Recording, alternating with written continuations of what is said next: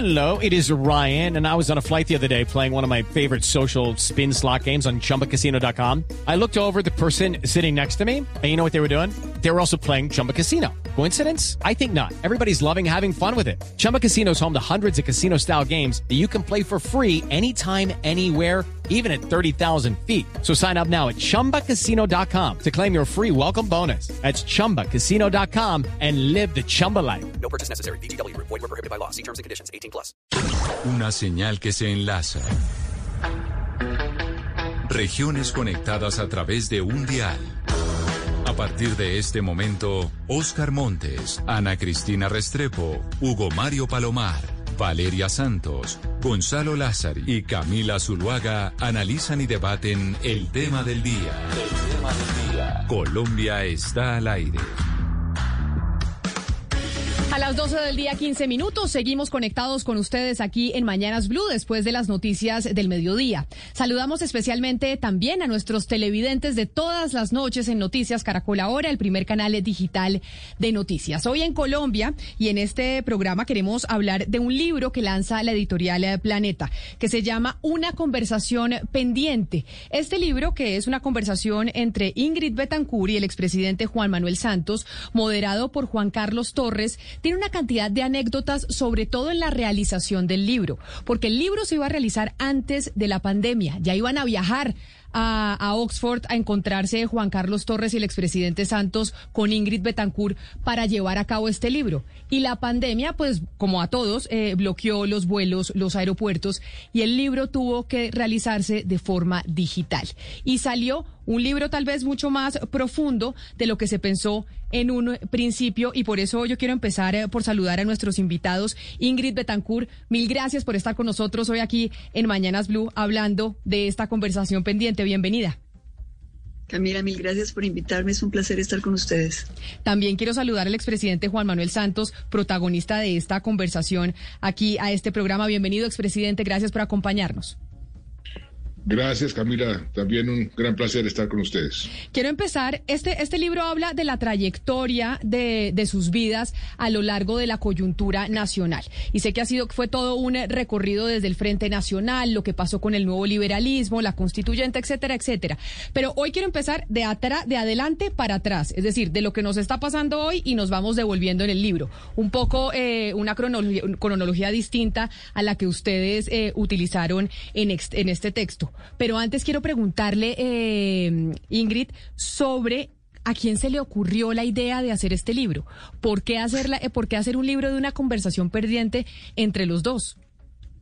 Bueno, la verdad es que la idea fue de Juan Manuel.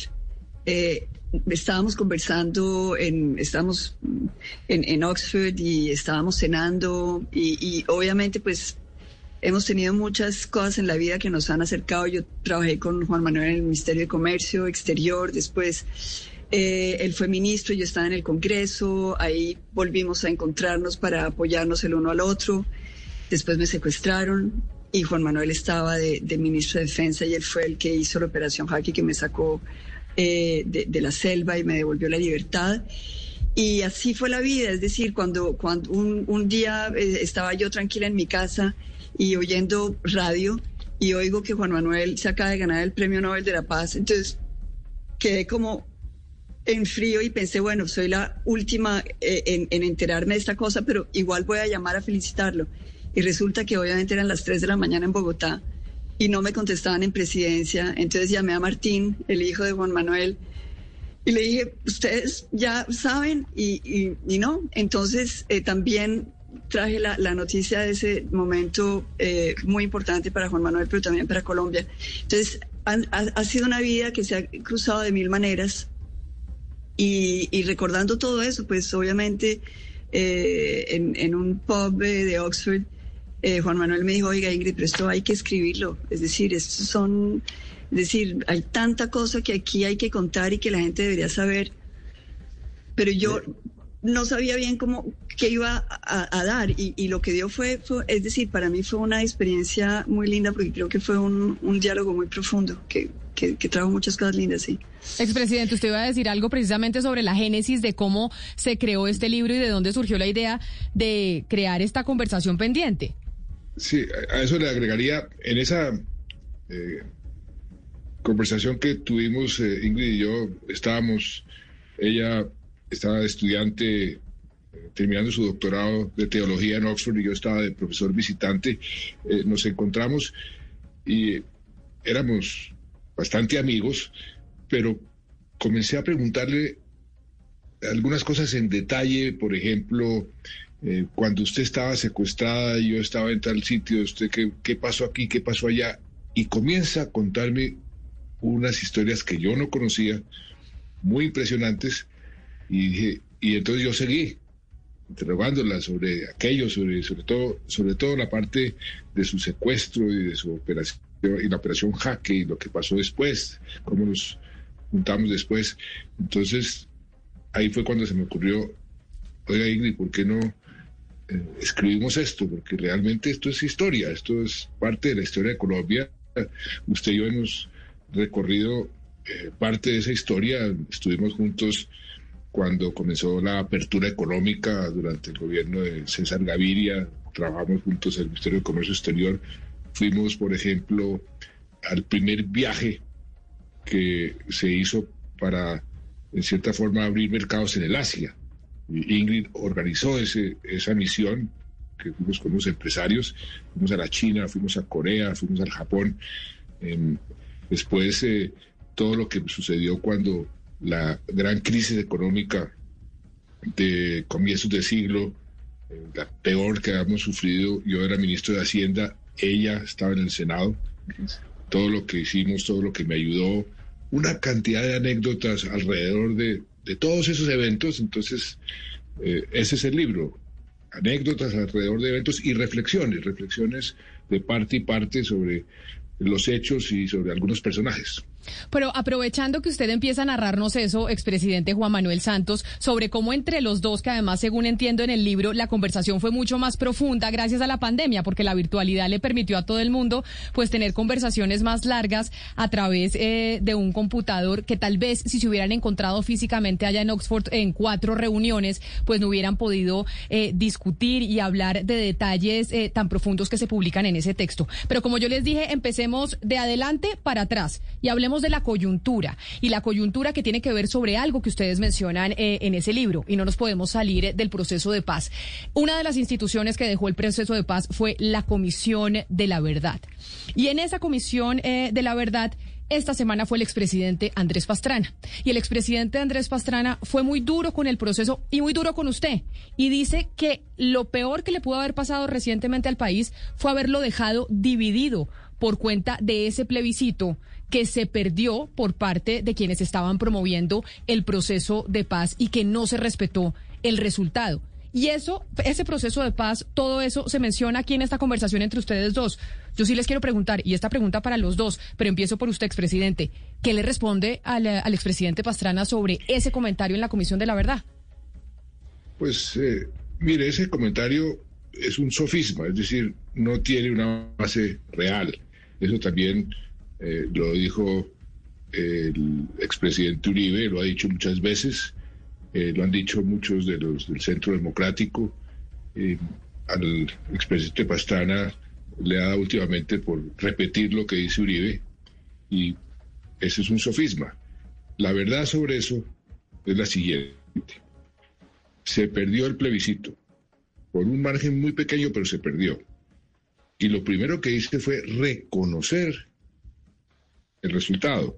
Mucha gente en ese momento me dijo, no reconozca el resultado. Mire que el huracán Michel nos quitó más de dos millones de votos en la costa que eran votos nuestros. Eh, mire toda la confesión que se está haciendo sobre el fake news que tergiversó a la opinión pública. Eh, una cantidad de presiones para que yo no reconociera la derrota. dije, no, no, las reglas de juego son como son, reconocí la derrota y la Corte Constitucional, esto es muy importante, cuando aprobó el plebiscito, cuando lo aprobó, en forma expresa, y emitió un fallo donde dice, si se llega a perder el plebiscito, no se puede volver a hacer un nuevo referendo. Habría que renegociar el acuerdo y utilizar los instrumentos, eh, los caminos que están contemplados en la Constitución, que es el Congreso de la República y después la Corte Constitucional. Apenas eh, perdimos el plebiscito, lo primero que hicimos al día siguiente fue convocar a los líderes del no. Y allá estuvo en mi oficina el expresidente Uribe, el expresidente Pastrana, estuvo Marta Lucía Ramírez. Y les dije, mire, eh, ustedes han dicho que quieren la paz, pero que quieren la paz diferente. ¿Qué es lo que del acuerdo no les gusta? Y vamos a ver cómo lo cambiamos. E iniciamos un proceso, un ejercicio que duró varias semanas, en donde se creó una matriz de 60 puntos, 60, de los cuales se incorporaron al acuerdo 58 de esos 60 puntos. Del expresidente Pastrana, que tenía 7 puntos, todos se incorporaron. Frank Pearl, y ustedes pueden preguntarle, fue hasta Nilo, donde está el, presidente Pastrana. Le dijo, mire, estos son los textos que incorporamos, estamos acogiendo todas sus sugerencias, todas sus recomendaciones. Eh, Frank Pearl eh, me, contó después que el presidente le dijo, bueno, eh, vamos a ver qué hacemos. muy bien, voy a revisar los textos y nunca lo volvió a llamar, nunca volvió a aparecer. Entonces, a estas alturas decir que se desconoció el plebiscito, que se desconoció eh, la voluntad del pueblo, es todo lo contrario, porque después ese paquete renegociado se aprobó por el Congreso por abrumadora mayoría y luego la Corte Constitucional le dio el visto bueno y no solo eso, sino que este acuerdo ha sido el acuerdo que ha tenido más resoluciones unánimes por parte del máximo organismo a nivel mundial que es el Consejo de Seguridad de las Naciones Unidas. Entonces, a estas alturas decir que se desconoció eh, la voluntad del pueblo, pues eh, no deja de ser un sofismo. Déjeme preguntarle exactamente esto mismo a Ingrid Betancourt, porque usted, eh, Ingrid, estuvo en la Comisión de la Verdad. De hecho, conmocionó al país y nos hizo llorar a muchos con, con su relato y ese discurso que dio en ese encuentro de la Comisión de la Verdad por los crímenes del secuestro. Ahí hubo víctimas también al lado suyo que dicen no estamos de acuerdo con ese proceso de paz, sin embargo, estamos aquí ante la Comisión de la Verdad. Frente a eso que dijo el expresidente Andrés Pastrana, que representa no solo su pensamiento, sino también el de un sector importante del país, ¿usted qué opina? Yo creo desgraciadamente que, ahí hay em, mucha hipocresía. Eh, eh, yo quiero recordarles que eh, Andrés Pastrana fue el primero que inició un proceso de paz con las FARC, em, que tuvo unos componentes eh, desgraciadamente eh, debilitantes de la democracia y, de las instituciones colombianas. Eh, recuerden que, le dio a las FARC un terreno tan grande como Suiza, donde, donde las FARC se empoderaron,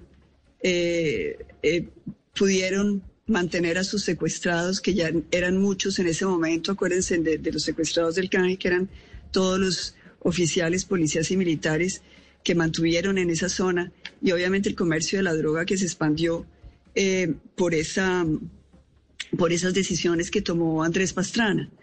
Eh, a mí me parece que ahí hay, hay, es decir, hay hipocresía, hay mala fe, porque yo creo que, eh, es decir, hay una, hay una reflexión Em, sesgada, porque si ellos, si él hubiera sido el, que hubiera logrado la paz en Colombia, em, con todos los, eh, digamos, los problemas eh, que, estaba generando con el proceso de paz que él estaba adelantando, eh, me parece que él debería hoy reconocer las bondades del proceso que se logró con mucho menos costo, con fortalecimiento de las fuerzas militares, sin entregarle ningún terreno eh, a las FARC, derrotando militarmente a las FARC y desmantelando el cartel de, las drogas, o por lo menos una parte, eh, por lo menos dividiendo ese cartel con toda una parte de, los miembros de las FARC que ahora están en la legalidad y que espero colaboren a desmantelar totalmente eh, ese cartel de- del narcotráfico. Entonces,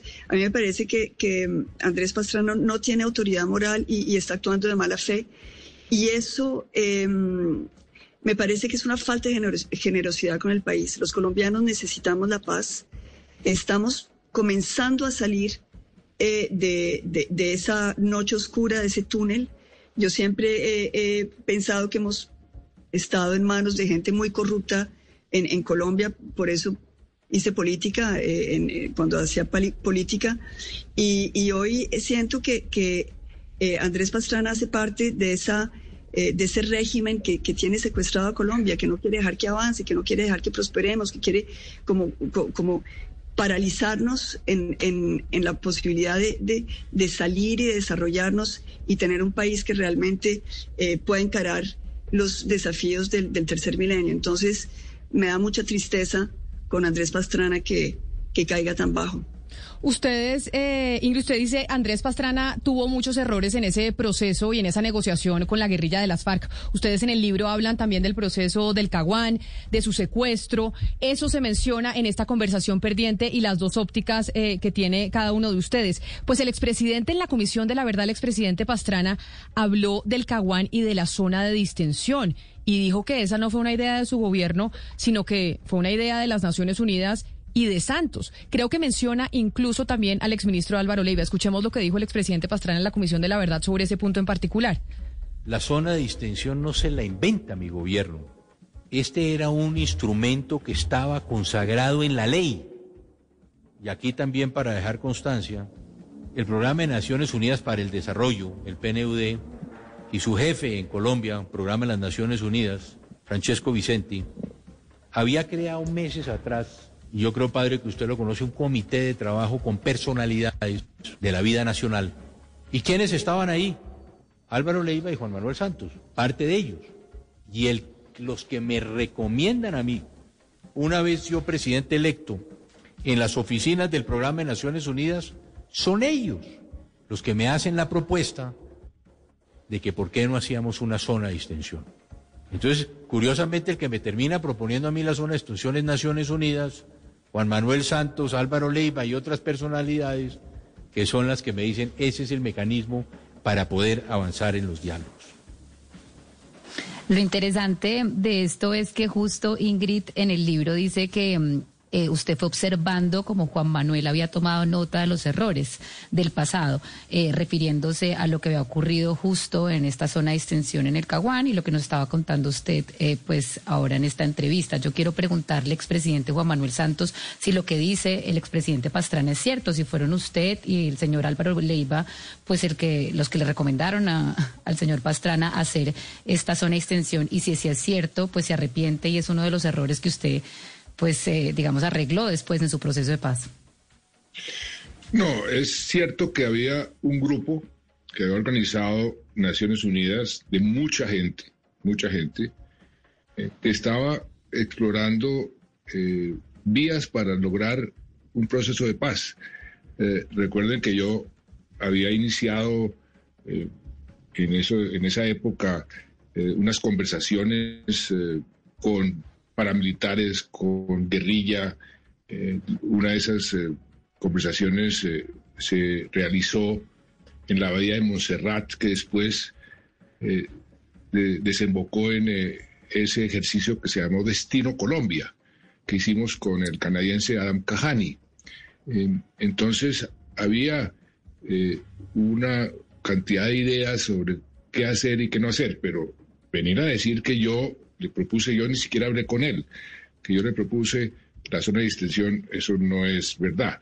El, eh, Augusto Ramírez Ocampo, que era parte de este grupo, en un momento dado fue le, le dio unas ideas a Andrés Pastrana que no tenía en su programa que iba a hacer la paz, ni tenía eh, ninguna noción de cómo hacer la paz, y dijo, mira, aquí hay una eh, posibilidad, eh, ¿por qué no la explora? Y Andrés Pastrana eh, acogió esa sugerencia y luego cuando eh, lo que no cuenta Andrés Pastrana es que cuando se decretó la zona de distensión me llamó a mí, ahí sí me llamó a mí y me bajó de un viaje que yo tenía con mis padres eh, a ir a, a visitar al Santo Padre, al Papa.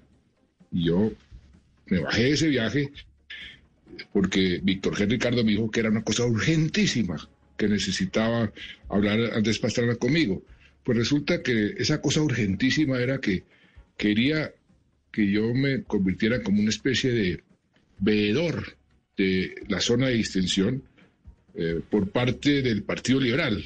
Y Juan Gabriel Uribe eh, iba a ser por parte del Partido Conservador un senador Carvajal eh, de México, que era de la comunidad internacional, y también estaba James Lemoine como parte de Naciones Unidas, porque James Lemoine, que había sido periodista de New York Times, estaba trabajando con Naciones Unidas.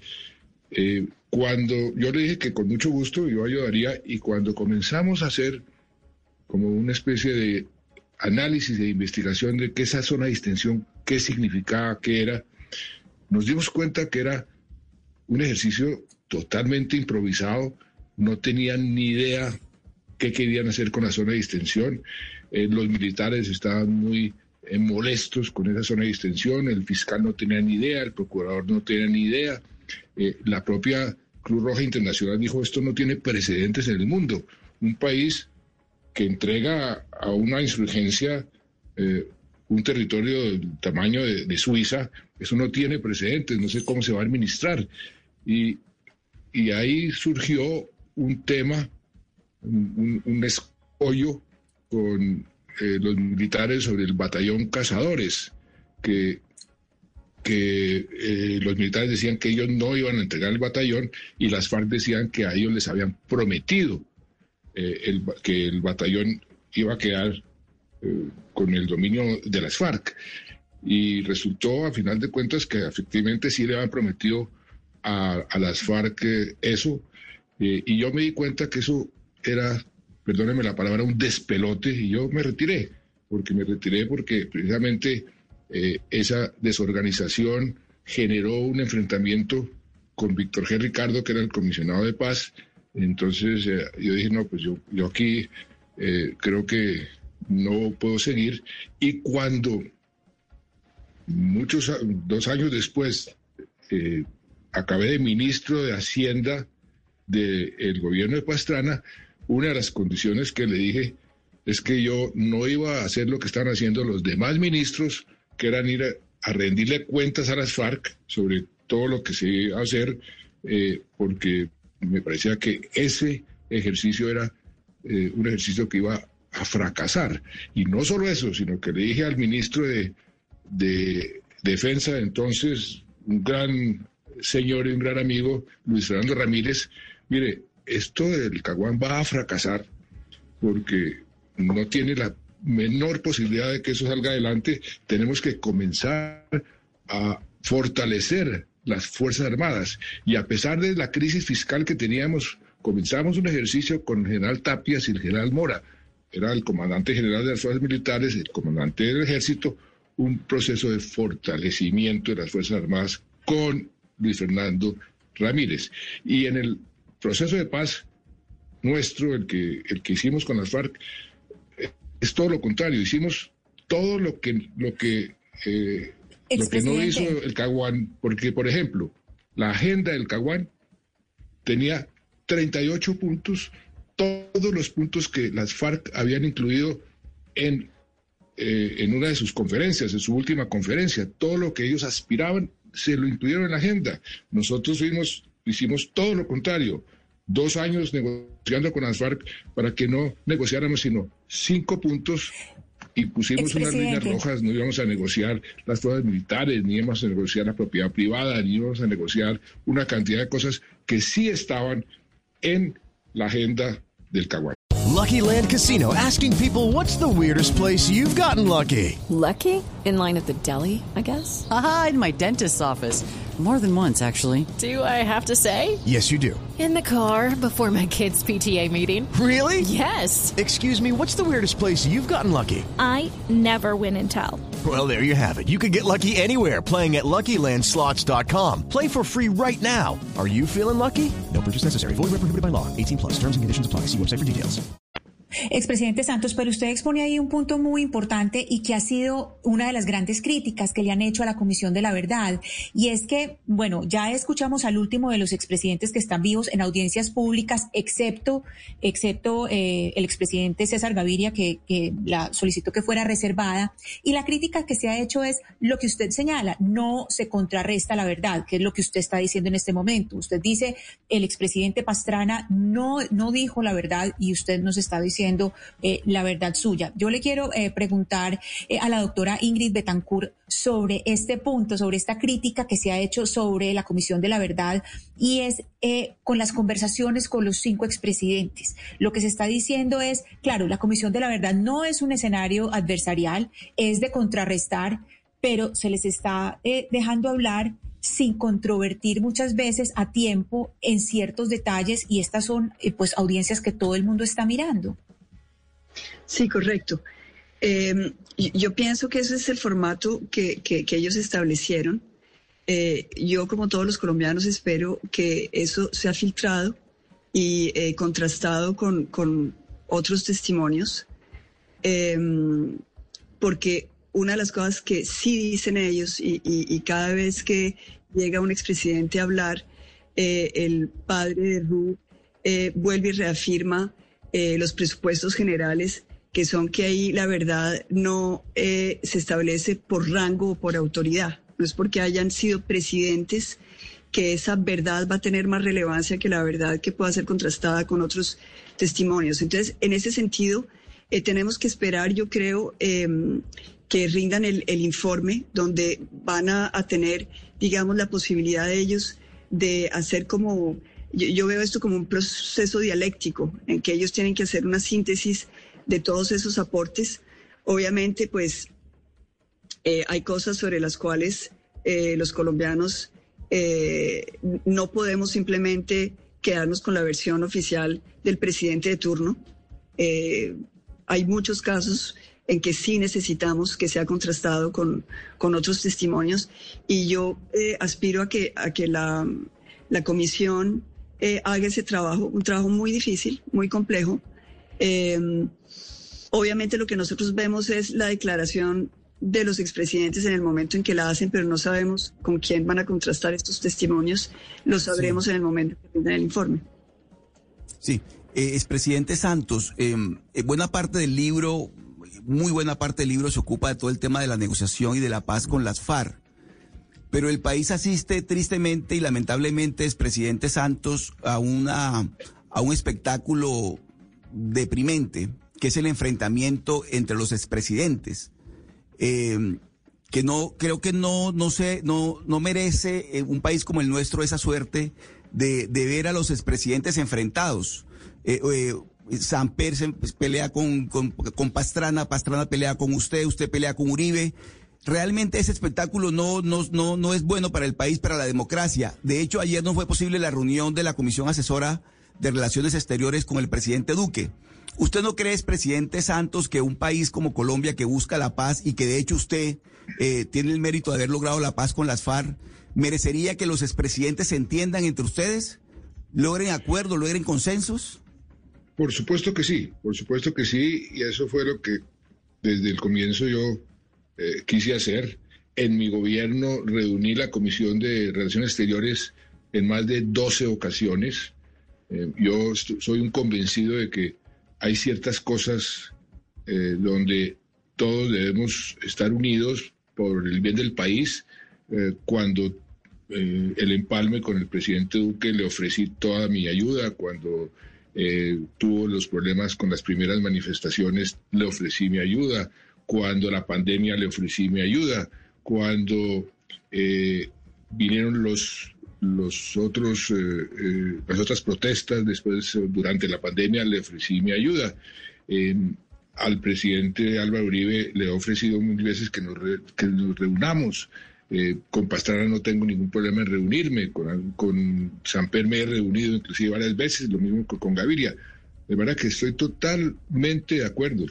Hay ese espectáculo de peleas entre los expresidentes, a nadie, a nadie le conviene. Claro, expresidente. Yo he hecho, yo he hecho lo imposible para que eso no sea así pero pero ellos pero ellos no pero ellos no consideran para bailar para bailar se necesitan dos pero ellos no consideran que sea así y le voy a y, me sorprendió lo siguiente porque hubo un artículo que publicó la ex canciller Noemí Sanín muy cercana al expresidente Pastrana en donde hace un comentario sobre la política exterior eh, de Colombia en estos tres años del gobierno de Iván Duque y hace un comentario en contra suya en donde dice y el expresidente Juan Manuel Santos debería dejar de hacer política soterrada internacional para hacer quedar mal la implementación del acuerdo de paz por parte del gobierno de Iván Duque aquí en Colombia. Entonces, hay un sector de esos expresidentes con los que usted está enfrentado que considera que usted dice de puertas para afuera, que sí ha invitado, que se quiere sentar, que quiere tener una reunión, pero que por debajo está haciéndole mala campaña a este gobierno, entre otras en la implementación del acuerdo de paz. Lo dijo Noemí Sanín en un artículo que publicó en la revista Semana. No no tengo la, menor idea que dice Noemí Sarín y mucho menos lo que dice la revista Semana. No, leo la revista Semana, eh, pero lo que sí le quiero decir es que he hecho todo lo posible para tener, tender puentes porque creo que es lo que el país necesita. Eh, lo he hecho en público, a través de emisoras de radio. entonces yo no sé de dónde sacan esas eh, aseveraciones, la verdad no tengo ni idea, pero volviendo a la pregunta de fondo, yo no voy a ponerme a controvertir en este momento, no creo que sea eh, ni, el momento ni el momento adecuado, ni la coyuntura adecuada para ponerme a controvertir ni con la Pastrana ni con la Misanín. Estamos hablando sobre el libro, pero la, la pregunta de fondo es que si los, si los expresidentes, eh, y no solamente los expresidentes, las corrientes políticas por ejemplo, sobre política exterior, eh, muchos países lo que hacen es, eh, en eso debe haber una política de Estado, debe haber una política por encima de las diferencias personales y mucho más las diferencias partidistas. Yo creo que eso es sano para la democracia. Nosotros necesitamos reducir esta polarización que se ha venido acrecentando año tras año, eh, tender puentes, encontrar comunes denominadores eh, reconocer eh, las diferencias, que puede haber diferencias entre los ciudadanos, por supuesto, eso es normal, pero reconocer que hay diferencias y seguir trabajando eh, para que esas diferencias no impidan el progreso del país. Yo creo que esa es la forma sana de abordar una democracia y sobre todo en este momento de tanta polarización, no solamente en Colombia, en el mundo entero, se requiere una palabra que el expresidente George Washington eh, insistía mucho y cuando salió del poder, porque a él le ofrecieron un tercer periodo, dijo, no, aquí tiene que haber alternancia para que la democracia eh, se, se mantenga y se fortalezca. La palabra moderación.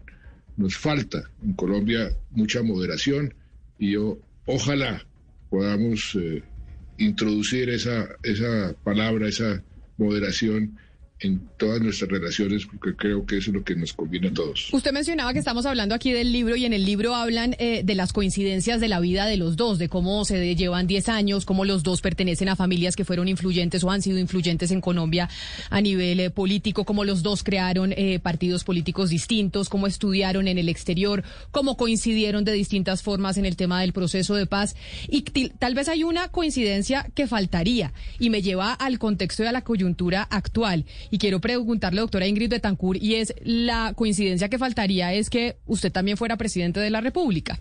Y estamos eh, a puertas de unas elecciones presidenciales. La polarización de la que habla el expresidente Juan Manuel Santos, pues está marcando esta contienda electoral. Hay muchos candidatos ahorita, pero sí hay como un eh, sentimiento de, gran parte de los colombianos de que se quiera pues un candidato que no polarice más, que no se estén enfrentando más quienes llegan eh, al poder con los, con, los que salieron. Le voy a hacer dos preguntas a usted empiezo con la primera. ¿A usted le interesaría ser presidente eh, de Colombia y ser candidata para las próximas elecciones?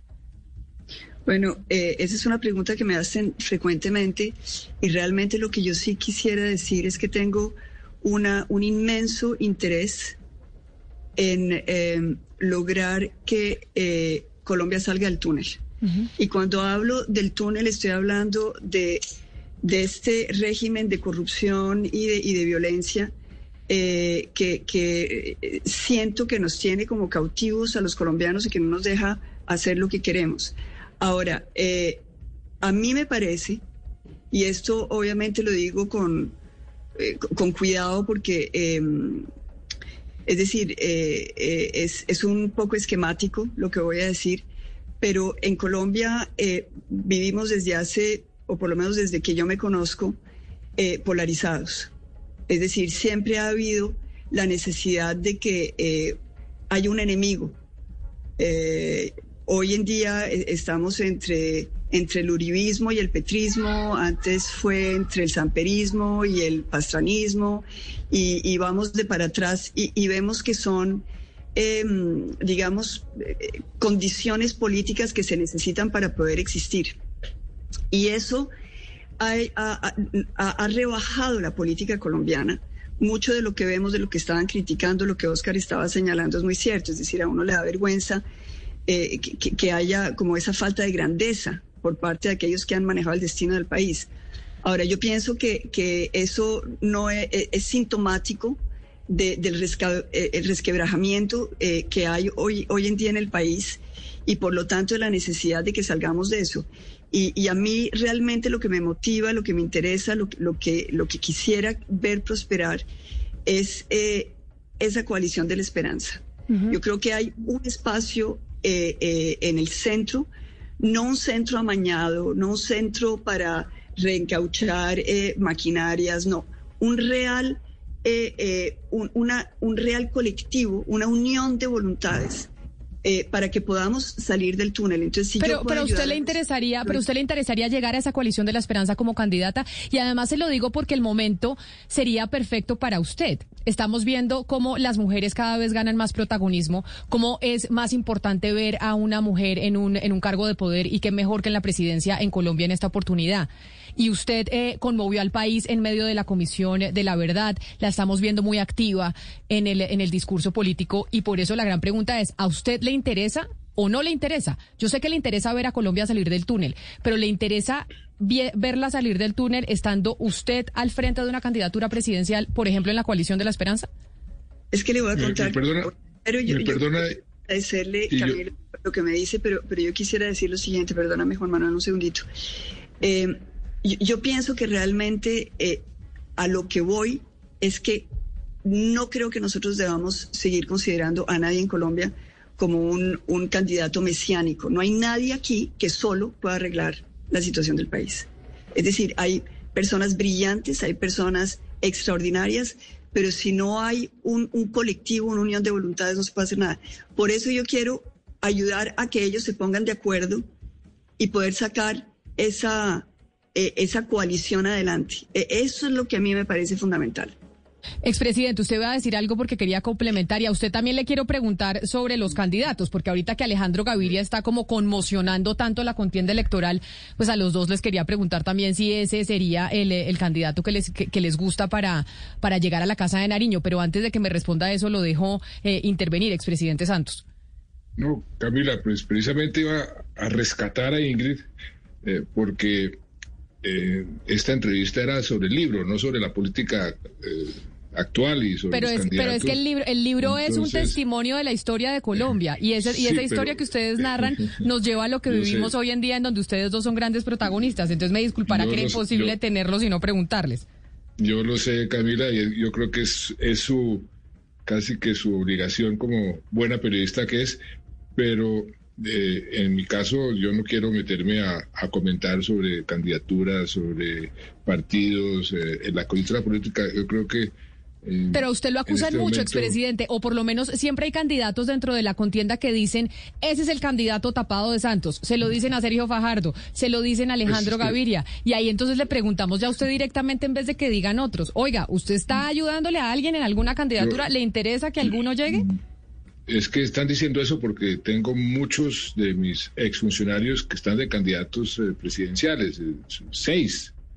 Entonces, pero yo no estoy avalando a ninguno, ninguno puede decir que eh, Santos está detrás de él porque no me he metido ni me quiero meter en la contienda electoral. Eso lo dije desde, una, desde que salir a la presidencia, los expresidentes en la medida en que puedan contribuir a aspectos fundamentales del país, pues ahí estaremos, o por lo menos en mi caso ahí estaré, pero volver a, a la contienda política creo que no nos corresponde, no es útil para el país, no es sano para la democracia, entonces yo no me voy a meter en la contienda electoral.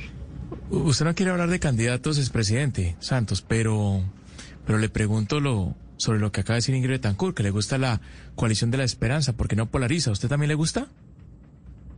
Como le digo, no, no me ponga contra la pared, no quiero eh, intervenir en política. Mm, siempre he sido una persona de la tercera vía. Eh, lo que le digo sobre la moderación, pues habla por sí solo eh, como concepto político pero no quiero decir que me voy para la coalición de la esperanza o con la coalición de- del nuevo liberalismo. No quiero entrar eh, en ese tejemaneje mecánico político porque creo que no es conveniente. Un expresidente, yo estoy dedicado a otras cosas y creo que en mi caso entrar a eso lo que hace es eh, confundir más que contribuir.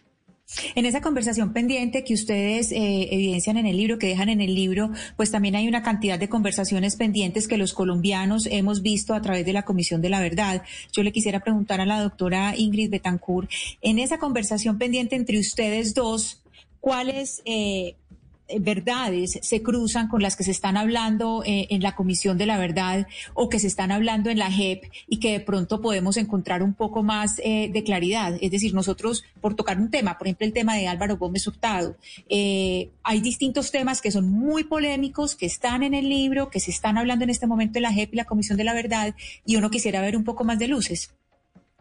Sí, ahí hay muchos temas. El de Álvaro Gómez es obviamente un tema que, que nos diferencia en su interpretación a Juan Manuel y a mí, pero es un tema que tratamos. Hay otros muchos eh, sobre, sobre la política eh, de, de, digamos, de los años de Samper, eh, el, el proceso 8000, eh, las muertes de los testigos, eh, los asesinatos de, de los testigos en el proceso 8000 eh, toda la parte, digamos, de, de eh, la reforma política contra la corrupción eh, abortada en el gobierno de Pastrana.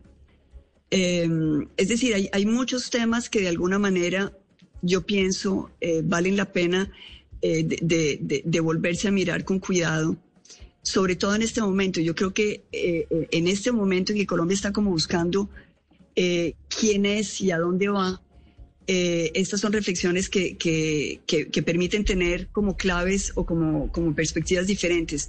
Para mí, a final de cuentas, y esto lo digo porque, porque fue algo que realicé cuando, cuando estaba hablando con Juan Manuel y que de pronto uno está sumido en el detalle de las cosas y como que no se da bien cuenta de esto, hay que como retirarse y mirarlo con la distancia.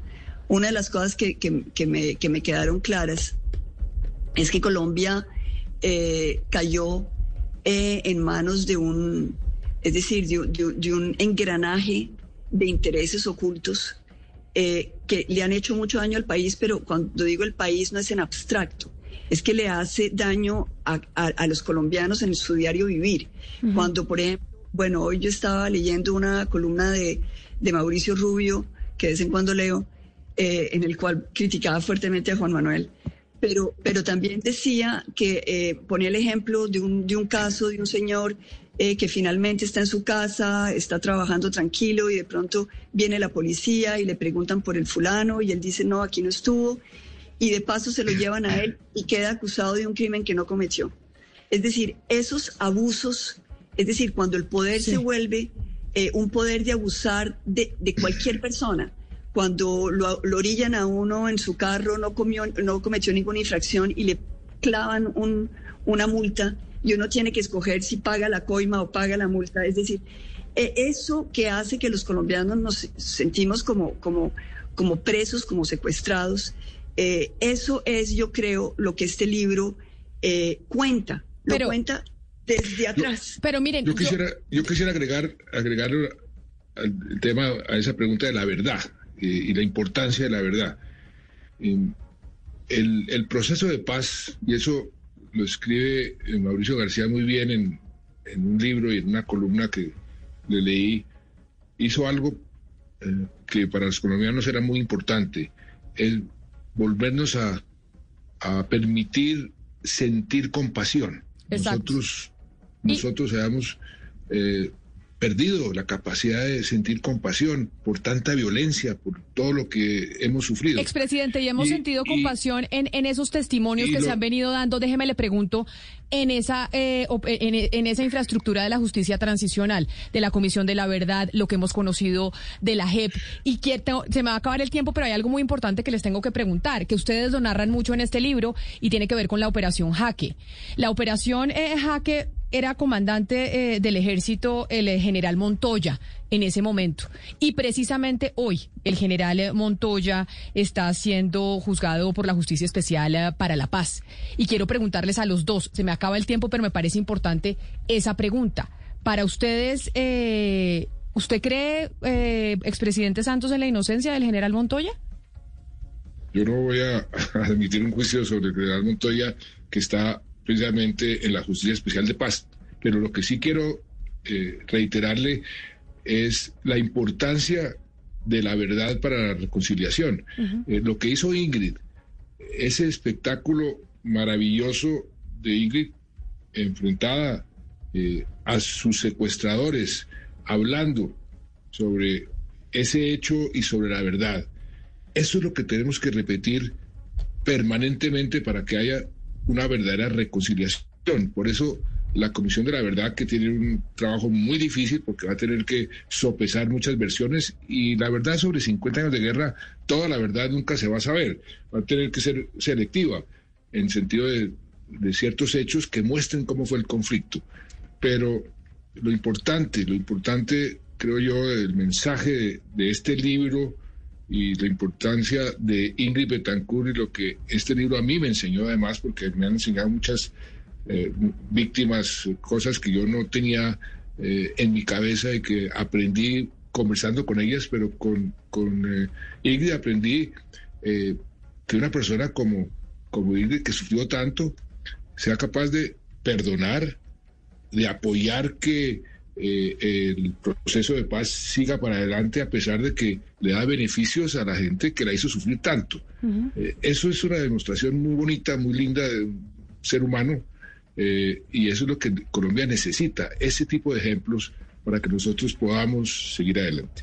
Pues a los dos, muchas gracias por esta conversación pendiente. Nos quedan pendientes muchas preguntas. Lo que pasa es que eh, el tiempo pues es eh, finito en eh, medios de comunicación. A los dos, muchas gracias, doctora Ingrid Betancourt. Gracias por haber estado con nosotros hoy aquí en Mañanas Blue, hablando de esta conversación pendiente con el expresidente Juan Manuel Santos.